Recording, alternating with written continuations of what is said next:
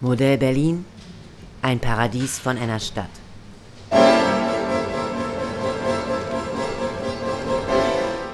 Großstädtische Installation in der St. Matthäuskirche am Kulturforum. Paradies 4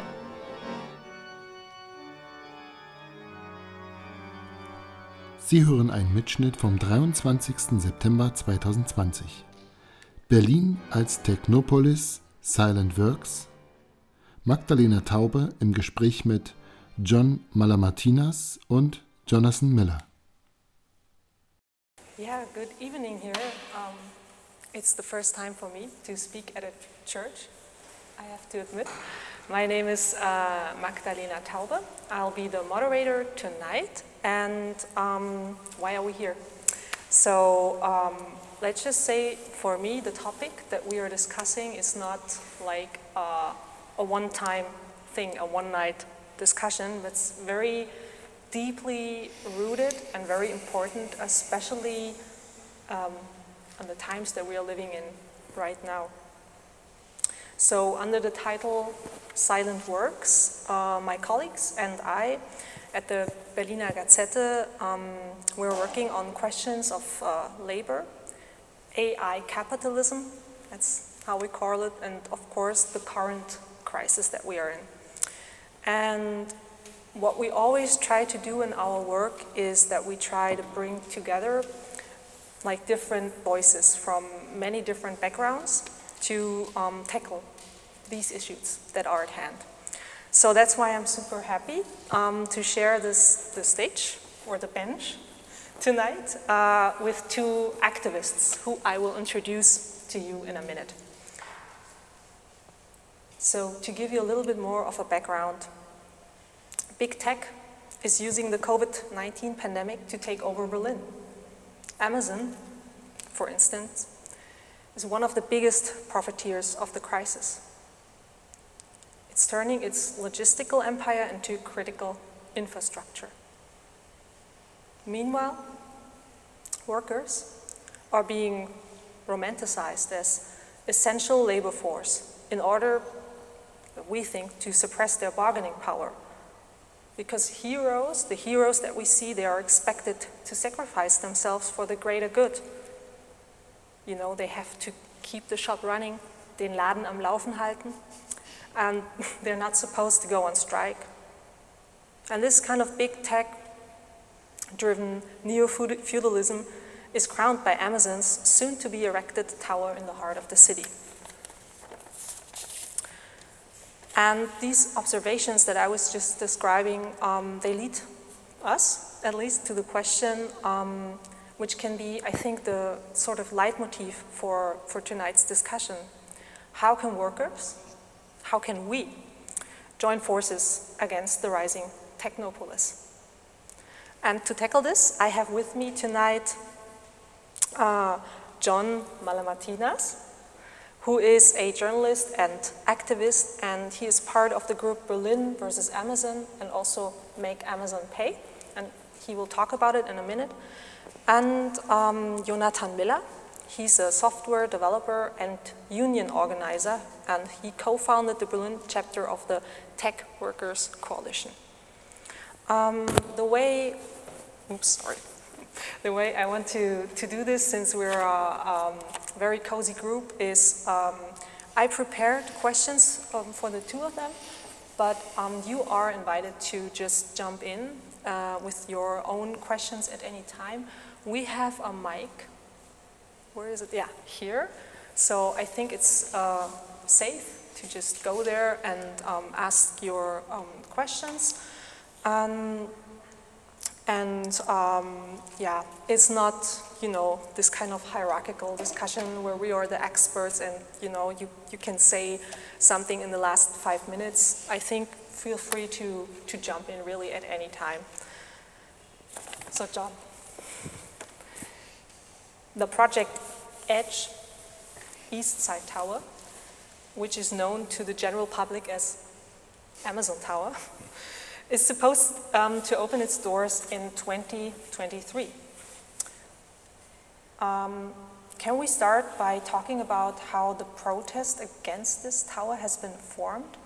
And can you tell us a little bit about what the current status of this of the movement is? So, yeah, it was a couple of months ago where in a newspaper article, I think it was the Tagesspiegel, uh, where for the first time it was announced who will uh, be the tenant of this new tower project of EDGE at the Warschauer Brücke between Friedrichshain and Kreuzberg. And until then, there was many rumors which companies would be inside. Even Zalando was one of the players being mentioned. Uh, but at some point, it was just announced, and just like a well-kept secret. And I don't know, we did a post uh, on Facebook as Make Amazon Pay, um, just a picture with a tower, you know, uh, crossed, and uh, I don't know, and I didn't thought a lot about it. Then two days later, I thought I will meet with people, drink coffee, and discuss with it in the neighborhood. I live in Kreuzberg myself, so next to the tower. And then two days later, I look again on Facebook, and I see the the post went viral, and I checked our email account, and I saw that all the Berlin journalists had contacted us, and then I was okay. Oof. Uh, we are not actually an initiative based in Berlin, uh, so we are in the support of the workers' strikes, uh, especially in regions like uh, Bad Hersfeld in Hessen or in Leipzig. Uh, also in Berlin a bit, but not so active. And you mean Make Amazon Make Pay. Amazon Pay, mm -hmm. exactly. And um, this is the initiative where I'm coming from, actually. And yeah, then uh, we decided we have to discuss with really with people from the neighborhood, uh, with uh, city initiatives, because there are many struggles going on in Berlin, as we know.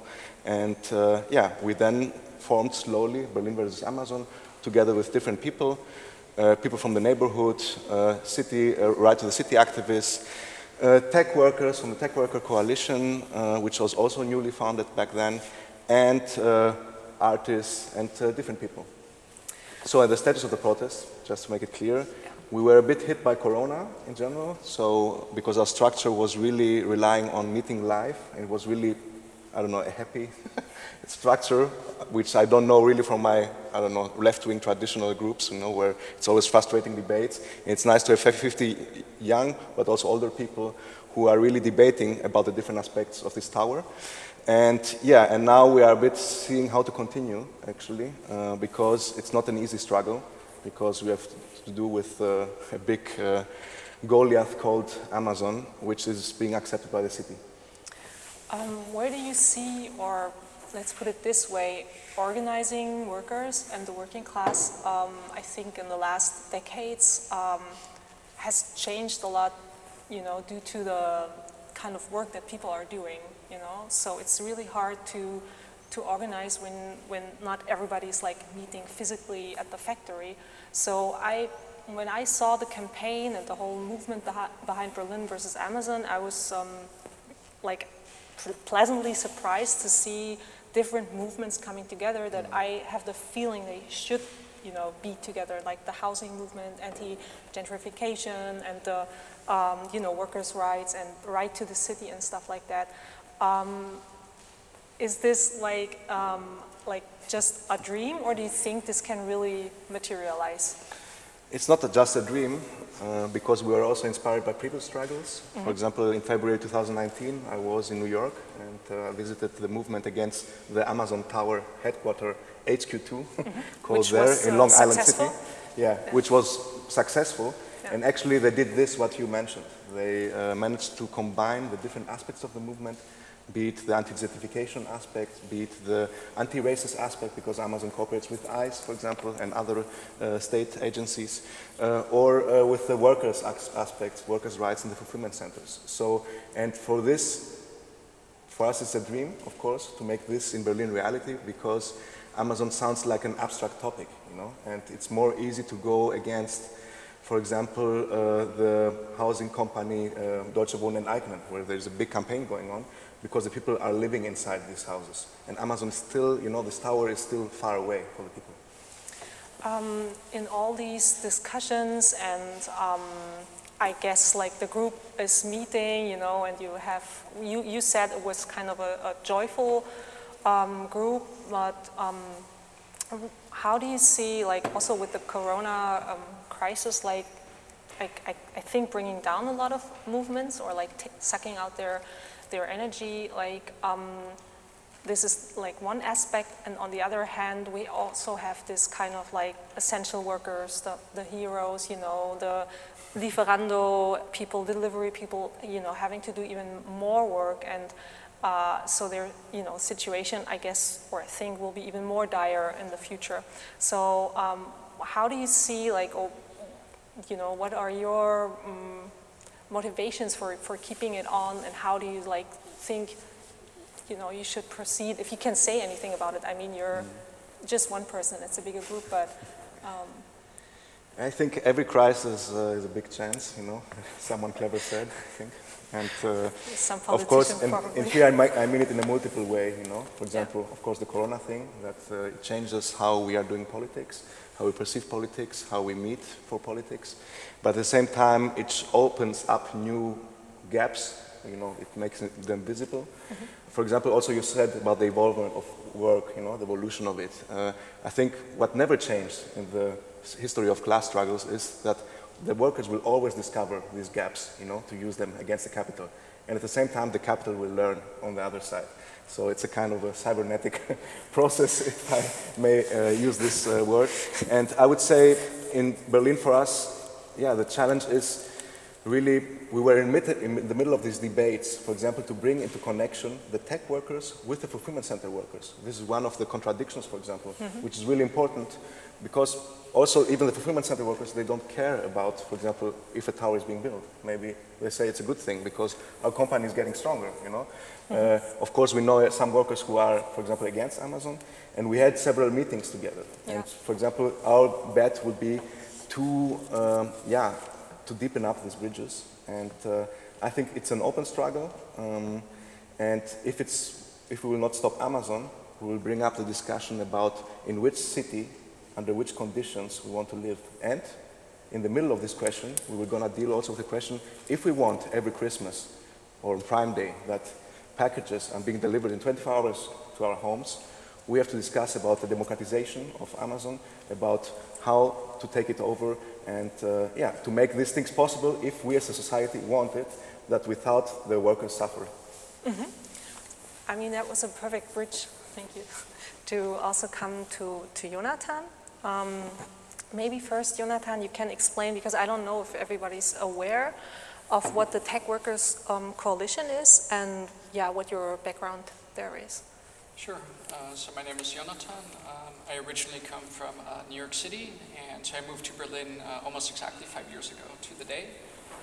Uh, Tech Workers Coalition was a an all-volunteer group that was founded in San Francisco in the year 2014, um, which is of course the, head, the, hub, the hub, of tech companies. Um, the nature of tech companies in the Silicon Valley in the West Coast is you have these kind of like plants where you have thousands of workers uh, and in order to support those thousands of workers, you also have a large support service staff. Uh, so a lot of the early projects of the Tech Workers Coalition was unionizing the service workers, security, bus drivers. Um, and there's also an interesting parallel of it's kind of privatized, like Google employee-only bus services. Uh, Douglas Rushkoff wrote a book about uh, when they threw rocks at the Google bus buses. And today, um, now we can talk about tech workers as, this, um, as these political actors rather than you know, merely as gentrifiers or as the problem.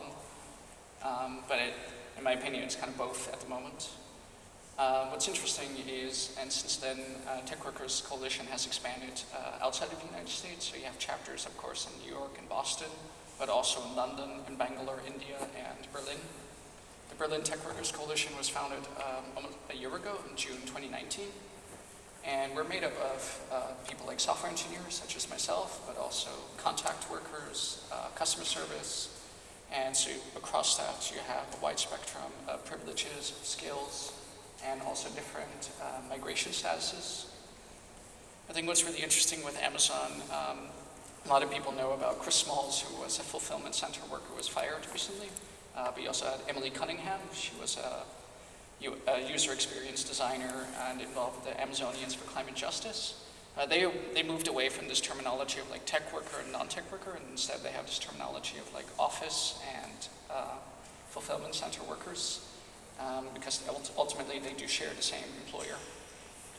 I think what's really interesting, or the question to me with Berlin versus Amazon is, um, our cities and this urban-based resistance, the right lens to examine this crisis, because if we, what we've seen from Corona is uh, we've no longer necessarily seen ourselves as residents or as citizens of a city, but uh, by ordering through Prime, there's this kind of very vague, abstract structure where it's not even clear, you know. And the vocabulary we have for Amazon is quite limited. Like, it's not exactly a national entity, but it's also not exactly fair to just call it a private company.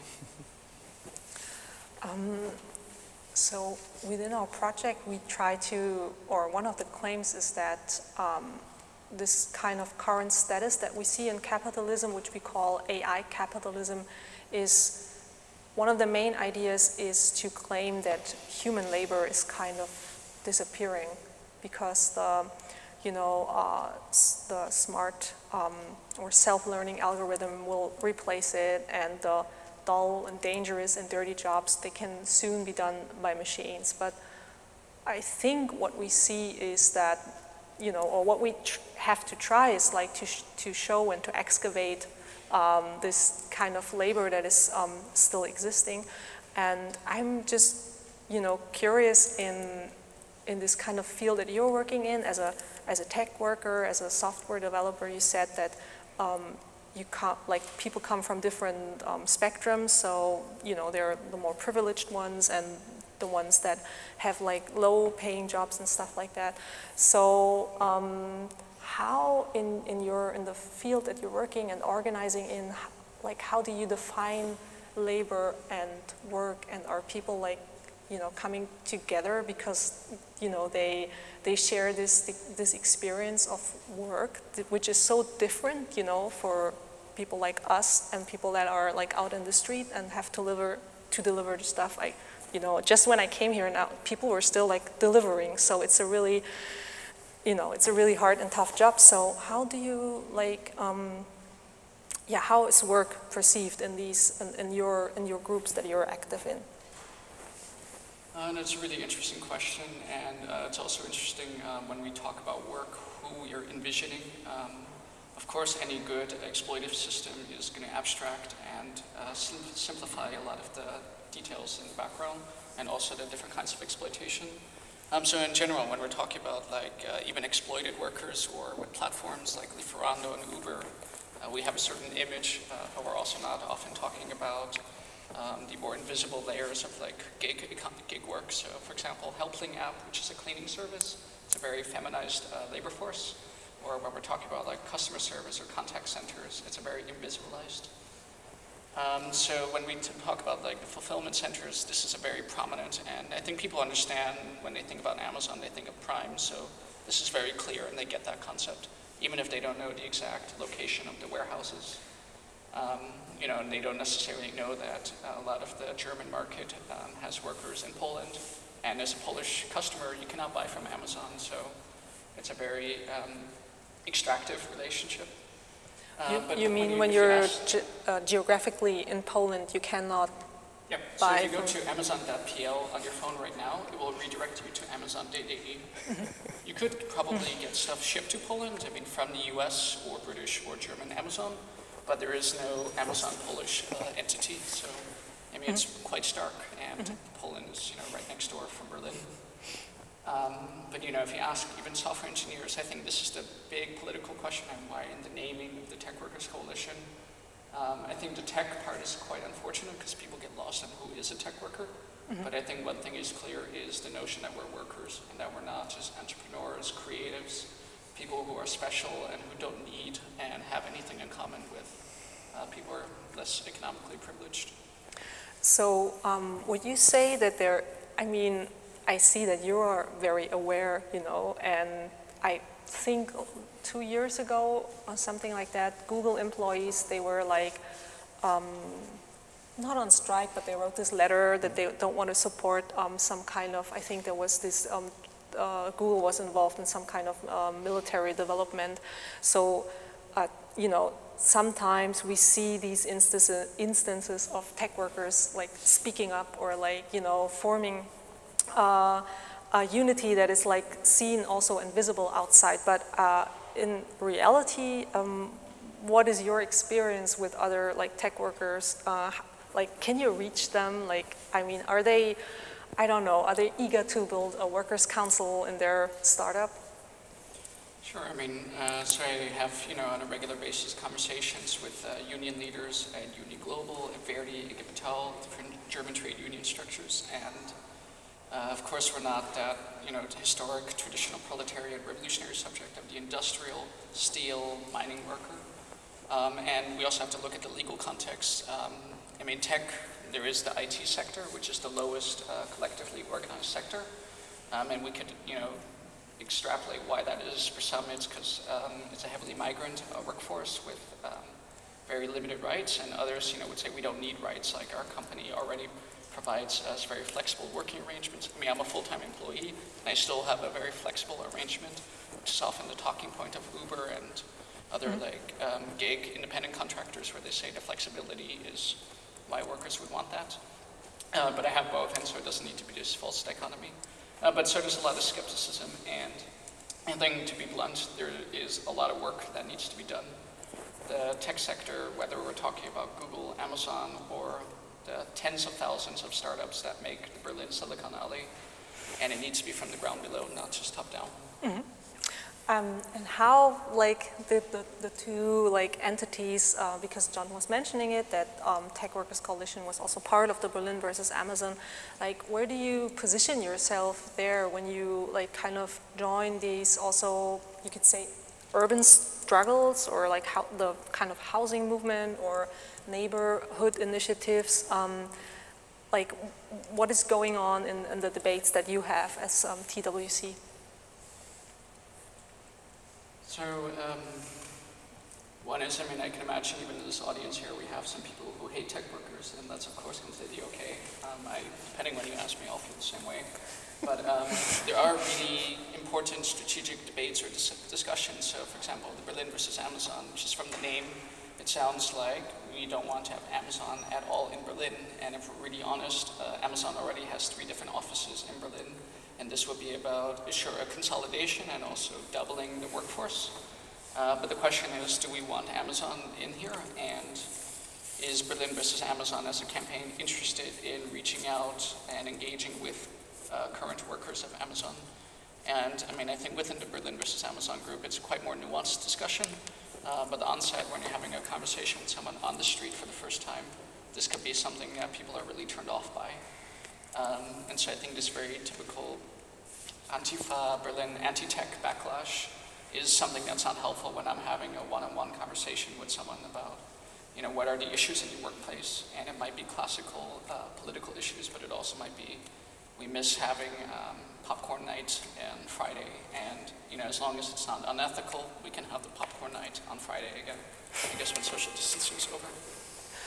Um, I I hope that you have a different view on that, John. Because yeah, of course, it was not always easy with these tech hipsters uh, coming around our meetings, uh, because I think they are also a big part of the change of Berlin in the last years, and yeah. why companies like Amazon, Tesla, Google are coming in the first place, because people like Jonathan uh, like to be in Berlin because of the club culture, about alternative stuff happening, you know, uh, food, etc. So I think uh, Berlin is one of the best places in Europe uh, to make out it as a, a tech mecca. Um, but I would say, yeah, we had some controversial debates going on, uh, and one was especially this uh, confrontation between not the tech workers and the fulfillment center workers, but between the artists and the how call it, um, neighborhood activists and fulfillment center workers. Uh, because you have to understand, in Berlin, we don't have fulfillment center workers in the Berlin versus Amazon group, but we made uh, meetings with them, like with people from Poland or from Bad Hersfeld, people who are doing since years these wonderful strikes. And at the first meeting, people said to me, no, why should we talk to them? We are not interested. We are only interested into getting rid of uh, Amazon and uh, to maintain our neighborhood. So, mm -hmm. and on this, we had then a big, also because the workers told us, Berlin versus Amazon, we don't know if we can't uh, um, sign this mm. because if we don't have Amazon, we are losing our job. So we had a big discussion going on about boycott, and there is an interesting online event, I think also on YouTube, uh, where you can see two people from two persons from us debating against each other about the question to boycott or not. And we had also some uh, wing people from uh, Amazon workers or uh, tech people or different people commenting on this, which was really interesting experiment to show also we have to live with our, of course, contradictions. And, but the change was that more and more people from the neighborhood activists accepted the argument, no, we have to be together on the streets. Mm -hmm. So quite fruitful. Okay. Um, I have another comment because you said before the word uh, AI capitalism, uh, something that is said a bit. Uh, I don't know if I can comment on this. Yeah, please. Because um, I think this is also a big debate, of course, a bit secondary, I would say, in Berlin versus Amazon, but mm -hmm. you, you talked about the change, uh, the transformation of labor, mm -hmm. and I would agree with also this vanishing of labor, you know, in some sectors, and then shifting to other sectors again and getting bigger. Um, but at the same point, at the time, I have a problem with coining all these new, I would say, names. Mm -hmm. Platform capitalism, cognitive capitalism, AI capitalism, high-tech capitalism. And uh, I would question myself, okay, this era of digitalization, every magazine is talking about it, there's specials everywhere. Uh, everyone is uh, now getting an expert on this. But my question is, what is really new in it? Is there something new? Or is it just a recombination of old capitalist strategies, Fordistic, Tayloristic, post-Fordistic management strategies. And yeah, this, I think we should never forget that, yeah. of course, capitalism is evolving, yeah. but I don't know if this is such a big revolution. But, yeah. um, it's quite interesting because um, a lot of our economy is predicated on this being something revolutionary and something different. Um, when you look at companies like Uber or even Tesla, uh, their valuation is so large um, and it doesn't match necessarily uh, with their annual revenue and a lot of it is predicated on, for example, autonomous uh, vehicle uh, travel and um, on the other hand, when we're looking at something like Amazon, um, it's the kind of company that, you know, people are making predictions that Jeff Bezos will be the first trillionaire um, in the year 2026. He's already um, valued to be worth 200 billion, and this is more than double what we are talking about from six months ago. Uh, but when we're talking about Amazon, actually their most profitable service is Amazon Web Services. Um, they make 80 billion euros per year from that. Uh, everything else is potentially a money loss. And so I wouldn't necessarily put some, a company like Amazon, which I would argue provides a real value. It's not just pure speculation. Mm. With a company like Uber and Tesla, where a lot of it I think is hype and speculation. And also, like, because you were talking about something that, that I brought up, and this like crucial part of our um, our thinking about labor in, let's say, 2020.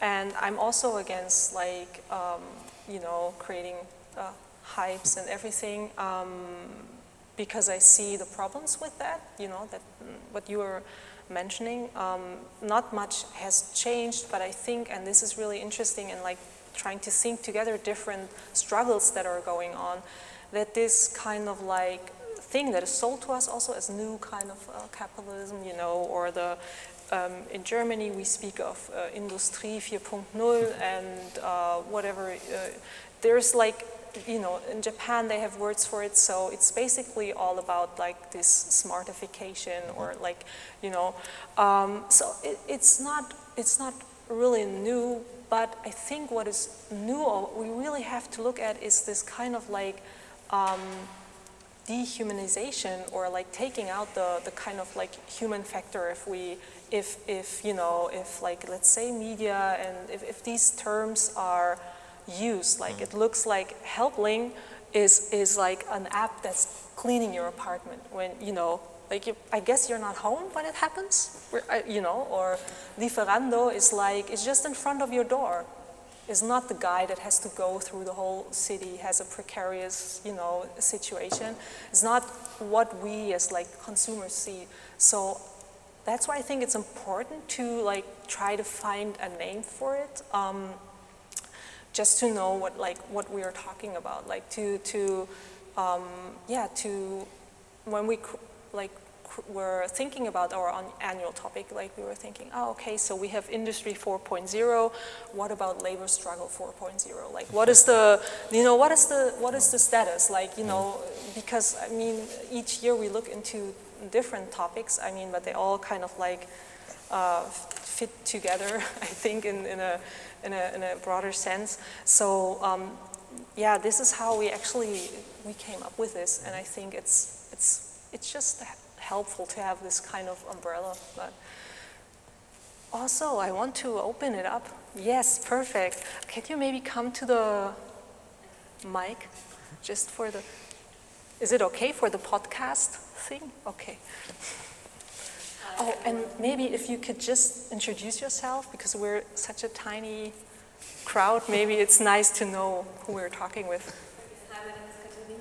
I'm going to be at the Silent Works workshop in November. Okay. Really excited about that for the first time. Also, I'm quite new to this group, so I'm also very excited about that. Um, my very quick question is, and I hope this doesn't take us on a tangent from what you've just been discussing, it kind of relates to something earlier. If you could talk a little bit more about your specific organizing approach, because in the beginning you said this is not just one issue about tech workers, it's, it's much more complex and more different Yeah. interests, different groups, different people. So if you could talk a little bit about your organizing approach. For both groups? Yeah. Yeah? Okay. Maybe Jonathan, you can start. Uh, could you repeat the question? Yeah, um, she's interested in the way you organize, like the, the, the structures, and because we were also saying that um, it's um, people from many different backgrounds, so it's, yeah. Sure. Uh, so depending on the different organizational structures, I think a lot of it is informed um, by also the legal or the political uh, structures. So, uh, for example, I think in the nature of labor organizing, company-based organizing uh, makes sense uh, globally. Uh, but in Germany, you also have this concept of industrial or sectoral organizing, and this is not necessarily the case when we're talking about like the United Kingdom or the United States. And so um, in the United States, um, we have, you know, groups uh, for warehouse workers with Amazon United, but also completely different uh, organizing that's happening with Whole Foods, even though Whole Foods is owned by Amazon. Um, and so I think, you know, on a political level, it makes sense to have a kind of a big, bigger picture of the wider horizon, but we also need to look at what are possibly the short-term gains. And it's really important as an organizer to have kind of short-term victories and a reason to keep going forward because know, I think it feels really wild to ask why we're talking about Amazon. It's a super powerful corporation that's only becoming more and more powerful during Corona when 25% of the European workforce has gone on short-time work. And it feels like most people are kind of stepping back while Amazon is moving forward. And I think you're interested in the, like, specifically the, the group here, like you have like regular meetings, I guess now they're all online, and you also organize protests, like I see on your, like, or strike action or whatever, maybe you can, Yeah, absolutely. Uh, so we have a website, techworkersberlin.com, and uh, in slash events we have, um, we host a lot of, uh, don't tell anyone, uh, we host meetings over Zoom, uh, which is uh, hosted by Amazon Web Service under the hood. So it's, I think, one of my first times having a kind of indoors large person event. So we host regular public meetings, but we also have a lot of private meetings, for example, with lawyers. You may have read in the news about N26, the fintech bank. Uh, that's evolved out of a meeting from over a year ago where we are talking about works council structures. And so I, I would reiterate there's a lot of company-based organizing that happens, say, within Berlin, uh, but there's also connecting people of similar types of companies. So it's not a secret to say now that N26 has gone public. Many other people working in financial tech companies are reaching out because they can identify and relate to that. And so this is the challenge, you know, I can give you a political thesis of who a tech worker is or what that means, um, but it's ultimately up to the people that we're talking to to also identify with that. so basically you can come to a meeting of Tech Workers Coalition if you feel like you're a tech worker, Yep. or like if you fit under that umbrella, and then um, you help people also in their situations to try set up maybe a workers' council or, um, and you also like have learning groups and stuff like that. Yeah. And I think, you know, also sometimes you don't want to necessarily reinvent the wheel. So if someone is very interested in uh, climate, climate change activism, um, and they're a tech worker, we can connect them with like Developers for Future, which is part of Fridays for Future, or Climate Action Tech. Or, you know, um, maybe they're not looking to organize the workplace, but they want to have a, you know, sue their uh, former employer, so we can connect them with lawyers. Um, I think we're doing a lot of rhetoric and ideology, but for your average worker, they don't care about any of that. They want results. And for your group, John? So yeah, Berlin versus Amazon is organized uh, in uh, public and in uh, not public meeting. Um, so we are trying to reach out, you know, to people in the neighborhood through these public meetings, and then they can join, you know, the big open public newsletter or also get involved uh, deeper uh, in the core group. And there are different working groups. Uh, where, for example, a working group who is doing uh, artistic activities or preparing stuff for demonstrations or preparing the demonstrations, or we have a press social media working group, um, etc. And we um, actually, yeah, you can be involved, you know, uh, organized, but it's not something that has a stable membership or a membership fee. So it's a quite open and fluid concept. Make Amazon Pay, the other campaign that I was doing before, for example, this was more a campaign style, not with an organizing concept in terms of organizing people. Uh, this campaign was more there in, into supporting the strikes of the Amazon workers, which are striking since 2013 already. Uh, not successful. Amazon is not coming into the bargaining table uh, to discuss with them, uh, except on minor questions, but not into getting this central Tarifvertrag, as you say in German, uh, central contract uh, agreement, work agreement. And, um, and we started Make Amazon Pay because of, uh, we thought they will not succeed if we don't produce more attention in civil society or in total society about, for the struggle. And that's why it's for us also important to connect it with Berlin versus Amazon. Um, my personal, I would say, uh, organizing model is more uh, oriented into messianic, producing messianic moments, where you know ruptures are being produced, where you know a change is coming up, you know where image uh, destruction of Amazon is happening, and uh, at the same time, I think we have to bring people together, and that through meaningful actions, uh, everyone can profit. The people from the neighborhood, but also the Amazon workers. Did, oh, yes. Uh, can you come also to the to the mic? Yeah, yeah, you, and then there's another. Yeah.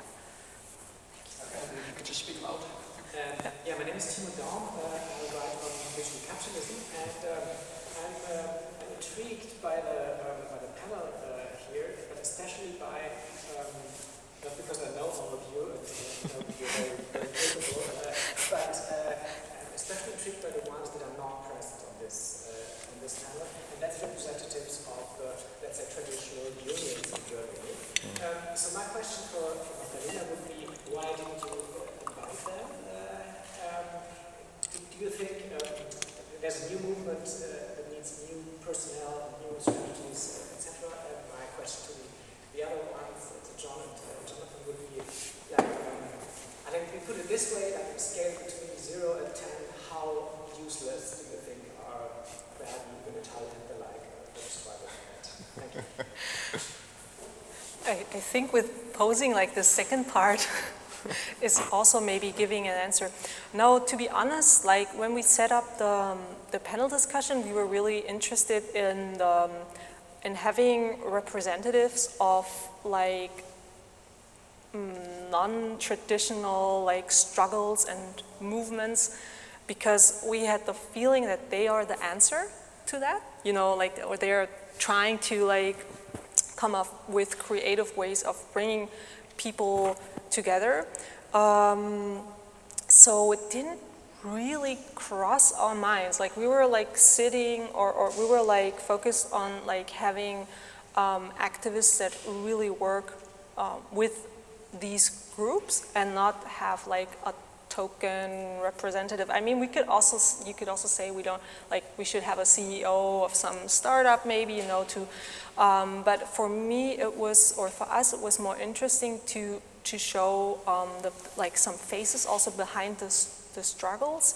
And as far as I know, and um, um, the, the classical unions, they're not I, I, know that they are also involved in some like housing movements and, um, and stuff like that.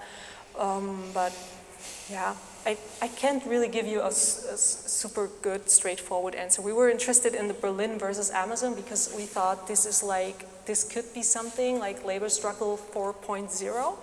And I don't um, I don't see it in the classical union organizing in the um, like in the unions that I was looking into. But I think Jonathan can say even more about because he's like trying to work with them. I think. Um, I mean, in short, one I could say, even if you wanted to do that, it's not so easy. Um, as someone who doesn't speak German, that's already then one hurdle, and this is the case for many different tech workers. Uh, but even given that, um, there have been many uh, different opportunities to meet with um, Verdi, the United Service Union, uh, which is representing Amazon. Uh, but also, even from our few meetings, uh, there have been very apparent challenges. So, uh, right now, um, Verdi is in a legal dispute where they're trying to reclassify Amazon not as a logistics company, but as a commerce one company, and that's because of the collective bargaining agreements are stronger uh, with the commerce sector. Um, but you know, when I asked uh, the Verdi officials uh, what's going on with Amazon Web Services or other kind of departments within Amazon, it's outside of their domain. So I think the, the union structures, in, it makes sense to have an industrial union and you know one union, ideally just period, uh, but one union for, certainly for one company. Uh, but even within that, um, Verdi, I think, has a lot of, there's a lot of, um, there are a lot of gaps in the communication and also the organizing and who the target audience is. Um, so if, you know, most Amazon Web Service employees I know don't know anything about trade unions or that they're even an option. They have some big notion that strikes are happening, um, and most of them, when I talk to them, are supportive of it. Um, and on the European level, you have, um, or on the global, you have the Uni Global, um, and so they've been organizing with many of the different unions across different countries, so GMB in the United Kingdom. Uh, in the US, it's because of really anti-labor laws. You don't have a single union representing uh, Amazon, Amazon workers.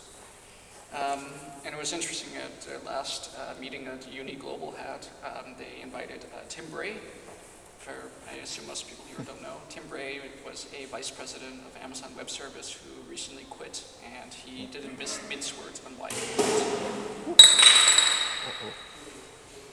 Uh, so Tim Bray was talking about uh, the culture of racism and sexism within Amazon, and you know that wasn't a coincidence that all of the organizers who were fired were either people of color, women, uh, from Chris Smalls to Elizabeth Cunningham and other organizers in Minneapolis. Um, but still, I think um, it, there's still a very long way to go. And I, I, don't think it's an either or. I think, you know, even with all of these different groups united, it's possibly not going to be enough still. Well, you were asking about, on a scale of 0 to 10, how successful or no, what was How the... useless are they? Oh, yeah, yeah, exactly. That was... uh, I can answer to this. Yeah. So, no, I think we had good and bad experiences. So the Amazon workers where we are in contact with in the different uh, uh, fulfillment centers, they are also usually organized in Verdi or taking positions in Verdi, you know, and uh, they're saying it's a notwendiges Übel in German, a necessary evil, I don't know, some, something like this. So it's something that they need necessary. It's like go voting, you know, it's like uh, going for toilet, you know, and uh, it's, it's their mechanism to organize these strikes. But of course, the most interesting thing is that they are thinking above their, this edge of classical uh, unionism.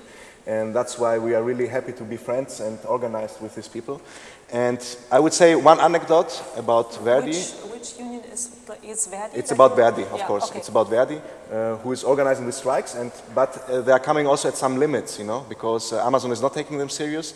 The strikes are being also, how you call it, prevented to be effective because of this uh, Poland, you know, a big logistical structure of Amazon that they can, if one uh, fulfillment center is shut down, they don't care. They are using the, uh, the next one.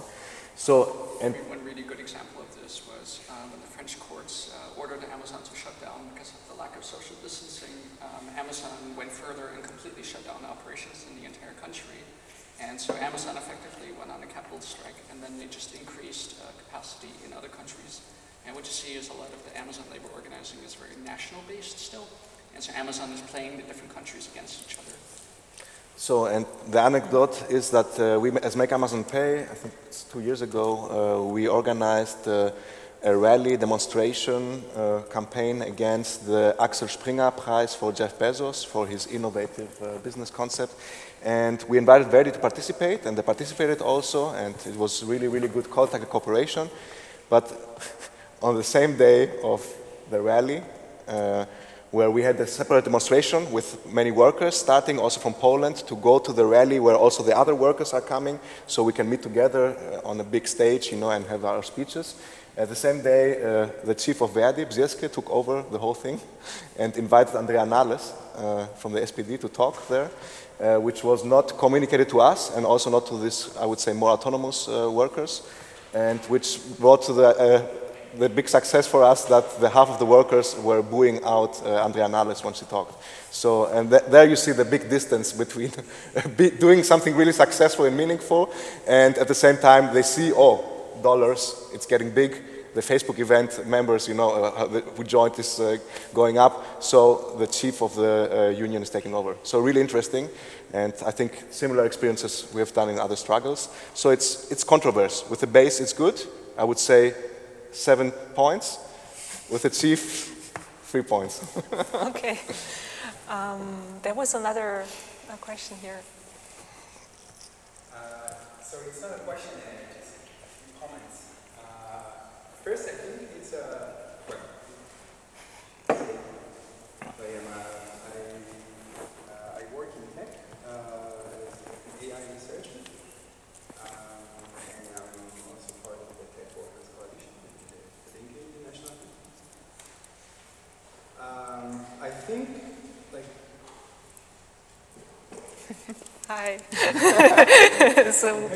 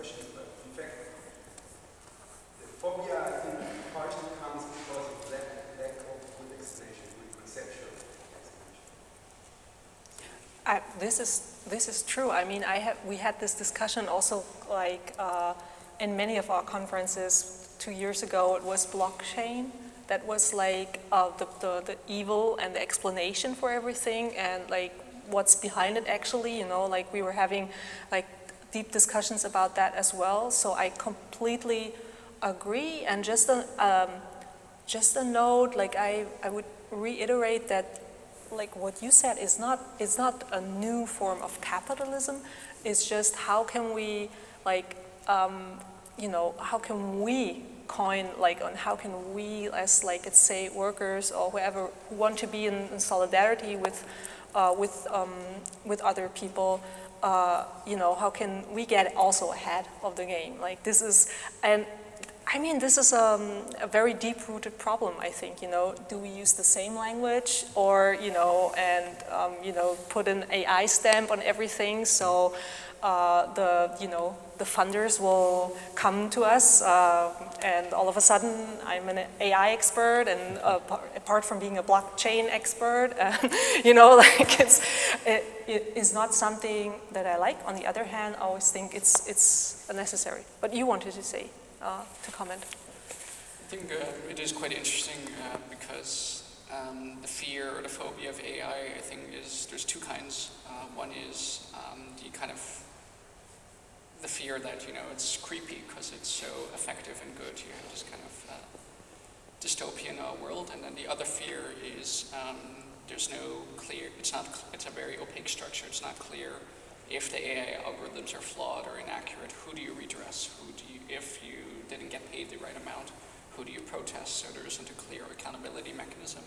And um, you know, with a lot of the surveillance uh, debate, a lot of people's criticisms is that AI or predictive policing is not accurate enough. And you know, it suggests that if it were accurate, then it would be okay. And I reject that notion.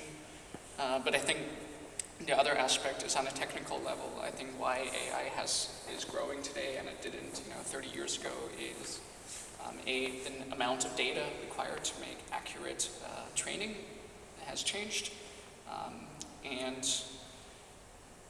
everyone in this room right now, we're contributing to that. If you have an iPhone and you're taking photos uh, through your iCloud, through your photo collection, you're contributing uh, data.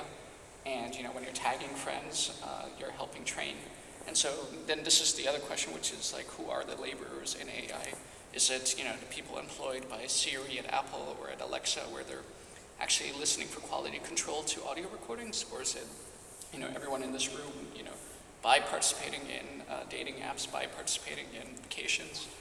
And this is, I think, a really big debate. Yeah, I would like to continue this debate also on, I would say, digital capitalism, um, because I would say we are always a bit scratching on the surface of some stuff, you know. Um, for example, I would say, no, there are also big central developments that are happening that maybe we are not registering them as so important, things that are happening right now. One example, it has to do, to come back to our first topic, the Amazon Tower. The people think that in the Amazon Tower, people will just be there translating Alexa into different languages, especially to German, you know, and or, or coordinate better the delivery of the packages, etc. But I think they want to do bigger things than this, and we have to think a bit bigger and to learn about these things that they are planning. For example, Amazon wants has a deal with Siemens and Volkswagen to put the whole production line in the industrial cloud. And this is one thing, you will not read it in the newspapers so clearly, you know, you have to go a bit deeper. And it's not being used as from us even as an argument to go against it, because it's such an abstract thing, but such an important thing about the structure of our capitalist system in the future. Because if Volkswagen will begin, there are going to be many more bigger clients. And there is a reason to understand why they didn't went to Wolfsburg and they did it in Berlin because no one wants to live in Wolfsburg, apparently, you know. And uh, so I think uh, we have still a lot of homework to do, and uh, yeah, and I think we are at the beginning of a big journey, which is going to be really, really interesting. Also about if AI will be successful or not, which is also a debate since the decades. Uh, I remember also a book of Timo Daum is also talking about this, and uh, uh, yeah, it's it's pretty interesting. I also questioning how much will change and not, you know. Um, but uh, I'm not against it, you know, because, uh, but we have to go deeper.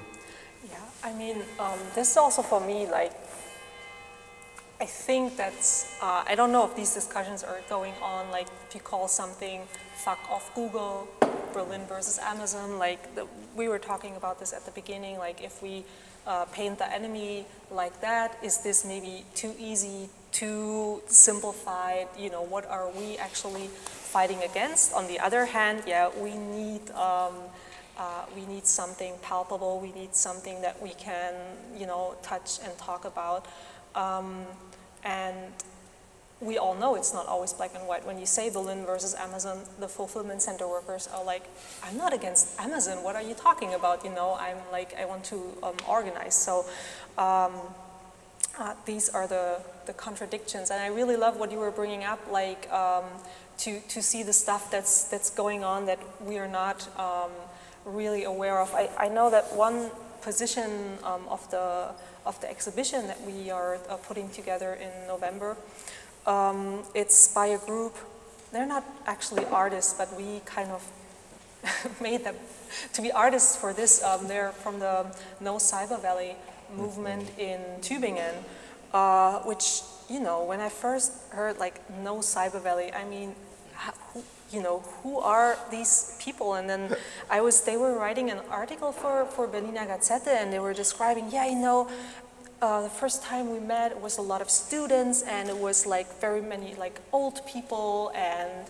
um, and they were so, um, uh, I don't know, they were like uh, really, I think they had a really intense dis, uh, discussion of these um, uh, different um, entities that come together in this so-called Cyber Valley in, in, in Tübingen where like research and big tech is doing this, you know, conglomerate and is no like democratic control of what's going on there. There's so much money going into it and people were like, you know, just uh, becoming aware of it and this tiny group like was staging some like strikes and um, uh, some occupation. So I think it's it's you know really important to have this kind of like close look that you were um, mentioning in, to these to these struggles. So. I think the challenge is, um, I mean, Berlin is the kind of city that a long time didn't have a very clear industry. Um, and when you look at Germany as a whole, one of the largest industries is the auto industry, where we typically think of Munich or Stuttgart. Uh, but I think Berlin is becoming that center of the kind of AI interconnected uh, auto sector.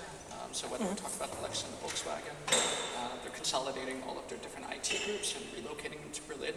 Yeah. Uh, you have Tesla, which is moving to Grünheide, which is on the border uh, with Berlin.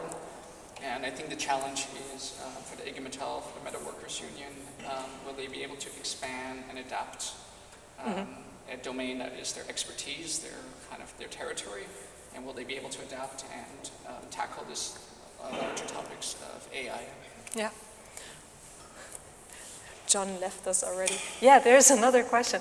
I don't know if, we, if The- Hopefully not for John. yes. The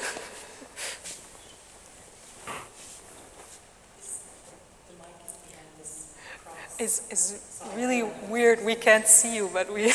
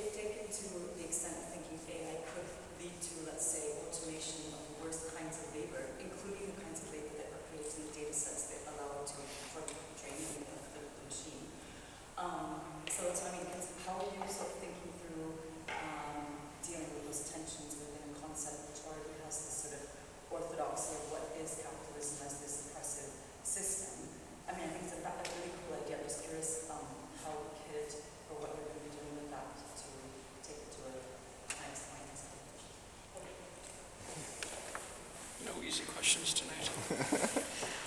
Yeah, no, I, but I'm not sure really if I got the question right. I think it's, um, what are the dangers if we call it AI-driven capitalism or AI capitalism? Like, is As this, to the- capitalism. yeah. Problem is I can't see you. It's, it's weird. Yeah, it's really. Uh, maybe we can just move the mic over there or something. No, if I'm to Yeah. make one sentence with one Yeah. question, do we need to talk about capitalism? And I would argue yes, but why? Mm-hmm. Right? Yeah. So that, I think what's interesting is um, maybe one of the books that has been making the waves is uh, by Shushan, uh, Dr. Dr. Shoshana Zuboff, Surveillance Capitalism. And uh, on the surface of it, it's almost like she's arguing that Henry Ford and that the Taylorism and the assembly line is this brilliant uh, thing and delivering something that is valuable. Um, and she contrasts that with surveillance capitalism, where she's saying that the industry is no longer able to produce something that consumers actually need. And so they convince you that you need this new uh, sophisticated customized music uh, generating system uh, that you can, um, you know, in BMW, BMW is doing this where um, all cars by default will have telematics installed so that they could all potentially become autonomous vehicles or car sharing vehicles. Um, and you know, they can pick any vehicle and it remembers your customized settings of how you like to sit, the temperature, and shows you questions, you know, whether this is really necessary. Um, for me, there is a silver lining, which is that through all of this automation, um, it, and you know, I think with Corona, the one thing that has made clear, um, to quote David Graeber, um, most of us work in bullshit jobs, and most of what we do is unnecessary, and it's only because we're in a capitalist system that we're justifying it. Uh, but through automation, it means, in theory, that we could do away with the 40-hour work week, the 35-hour work week. Um, and this is something that hasn't happened, and it's not something that we ask enough. Like, why, you know, even in the tech sector, with all the automation, why aren't workers working fewer and fewer hours? And this is something I think we need to hammer. I would say, of course, no, we should talk about capitalism when we talk about AI developments, digitalization, etc. Uh, but I think the question is, how do we talk about it, you know? Do we talk always in the old Marxist, uh, old school way, you know, of uh, dealing, saying, dealing with how the uh, um, value is being developed and etc. and uh, how is capital organized. And I think, no, we have to develop a bit our view. For example, to understand how these innovation offensives are functioning. And this is not that's happening since the 90s, since the discovery of the internet. It's, it's a central element of capitalism that there's always been technological attacks, as uh, I would call them. And, uh, and I think we have to always understand the struggles of the people as a reaction to these attacks. And under only these premises, I would uh, analyze capitalism and uh, technology. I, yeah, you can, yeah, I, I don't know. I mean, this, I think, is super, super good question. I, it reminded me of the one, one question at um, uh, one of the last conferences was like, is there a movement that wants to abolish the internet? And I was like, what? Okay, so because sometimes you're like, you know, um, yeah, we're all like kind of like so much interwoven into this system, like you said, with our like um, bullshit jobs and still try to make sense. And for me, like, you know, I'm a journalist and I'm also a teacher.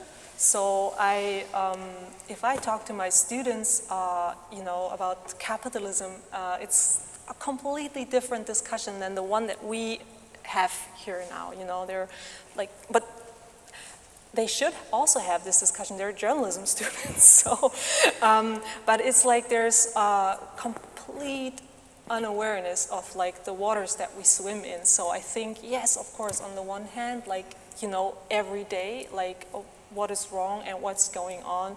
And um, I, you know, I don't think, for example, in my life that I will see anything in my lifetime beyond capitalism. So it's a reality I face. So I'm sorry, it's a very uh, maybe generic answer also. Maybe because we're in a church, I'm like very uh, pastoral, but um, I, I could only answer as with yes, yeah. So.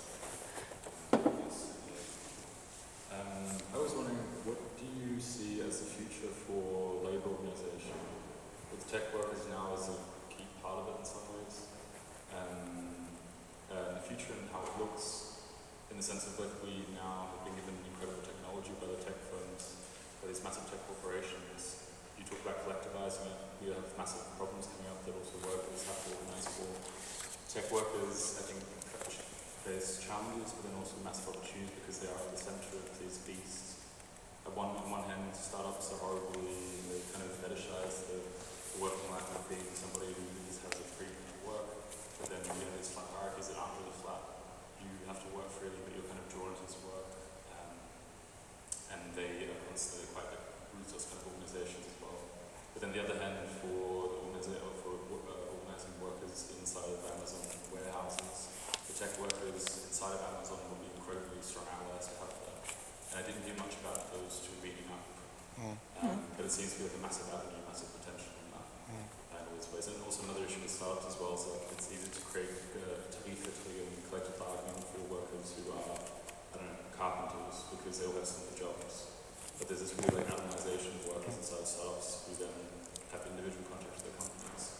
How it seems like a lot of challenges but a lot of opportunities inside of uh, that are being given by this new form of this new breed of capitalism, the new mm-hmm. set of workers that have been kind of thrown into the, into the light.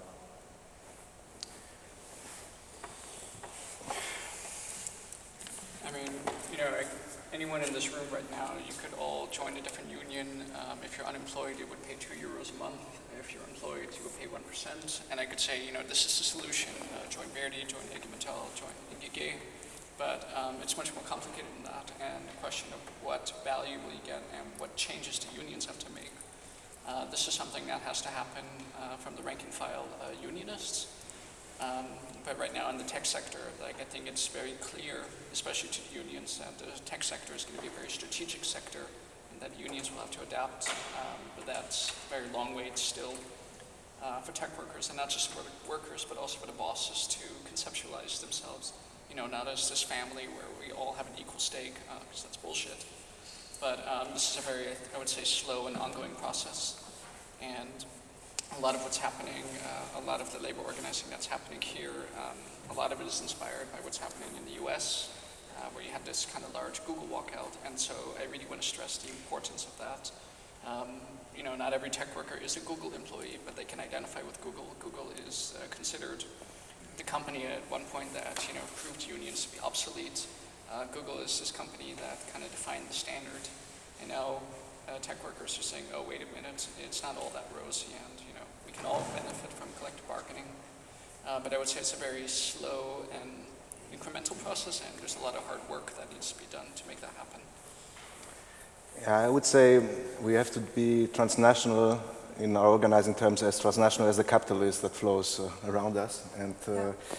I would say the tech workers, for example, is an example of an interesting uh, subject that you know could connect things that are happening in uh, different countries and reflect them. Also in connection to other topics like the environment topic, huh? Amazon workers saying here Amazon is destroying the climate, etc. And, but um, at the same time, the international Amazon workers at the fulfillment centers, they also saw themselves that they are powerless if they go on strike only in one country against this big company. Um, that, uh, yeah, their strikes have no effect, and they are doing this, you know, getting transnational. And at the same time, I think we have a bit to see, maybe it's a situation like at the beginning of capitalism, uh, when the transatlantic slave uh, trade was happening, where you know different things were popping up in all the world. You know, insurrection by the Irish uh, people and slaves, uh, pirates uh, doing stuff, uh, Haiti revolution. You know, and I think we are living in really dangerous but really interesting times, um, and where yeah, insurrections and strikes will happen, which cannot you know are going away from the traditional way of organizing uh, as we knew it, you know. The Hydra, you know, which is being formed is really, it's not having one body, you know, it's really a multiple Hydra. And at the same time, I think, yeah, maybe, you know, the time of, for more disobedience in an offensive way is the time for it now, you know, because I think politics and capital are getting really good along together and they are preparing the next phase of what they're calling maybe green capitalism. This will happen here in Germany, you know, where also partners like Amazon, Tesla will play their role in the greenwashing of the whole country and the market. And I would say, yeah, the big bet is, uh, yeah, to be at the side of these people and to be really attentive. For example, we had this strike of the German, uh, of the Romanian harvest asparagus workers uh, in Bornheim. And what we did is we went directly there to support them the union never arrived there. The political parties never arrived there. And it was one of the most successful struggles, I would say, in terms of spontaneous organizing in the corona times in Germany. And I'm proud to be, that I was part of it. You went there as Make Amazon Pay or as like No, we went because I'm actually, I was living 12 years in Cologne, which is mm -hmm. near Bonn, and I was there visiting a friend. And yeah. then we wanted to go to do some research about what is happening. And at the moment we arrived, we were in the middle of the movement really good. We should emphasize, like this entire time, the past two hours, we've been give, uh, it's been a given that we're all against capitalism, um, but that's obviously not the case when you talk to the average person in Germany and uh, also within the labor movement. And there is a economic tension where uh, the strength of trade unions also depend on the strength of the firms and the companies they, they represent. Um, and this is one challenge, you know, with startups. It's one of the most volatile uh, sectors where there isn't necessarily a clear profit funding model. And, you know, I could say probably not every startup needs to exist uh, or should exist. Um, but this is getting attention uh, with Amazon when we're talking about um, do we want to abolish Amazon or do we need uh, a slightly more regulated, mm-hmm. democratic mm-hmm. Amazon? And what does that actually mean? Okay. Depends who you talk to. Huh? Yeah. Some radio stations I would also talk about the democratization of Amazon, but it's really more complex than just telling this phrase. You know? Some radio station. yeah. It's um, yeah. I don't know. I'm uh, kind of feel it's uh, impossible for me to to wrap um, to wrap everything up. But I feel like it's the moment where I say, grab a drink and have a socially distant talk uh, outside, maybe if you want to.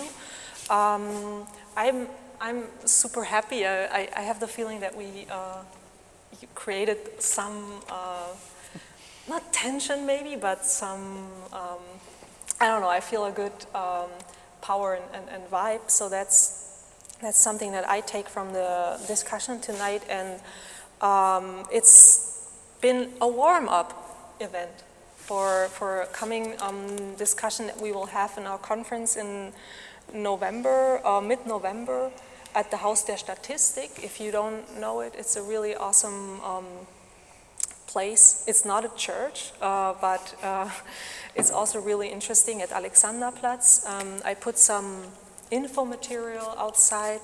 Uh, Jonathan has also some uh, registration forms um, uh, with him, so make sure to, to sign up for everything um, and join us in the, in the next debate. In November. Thank you, John and Jonathan, and thank you for um, your questions to the audience. So, and thank you to Thomas, of course. And the bar is open.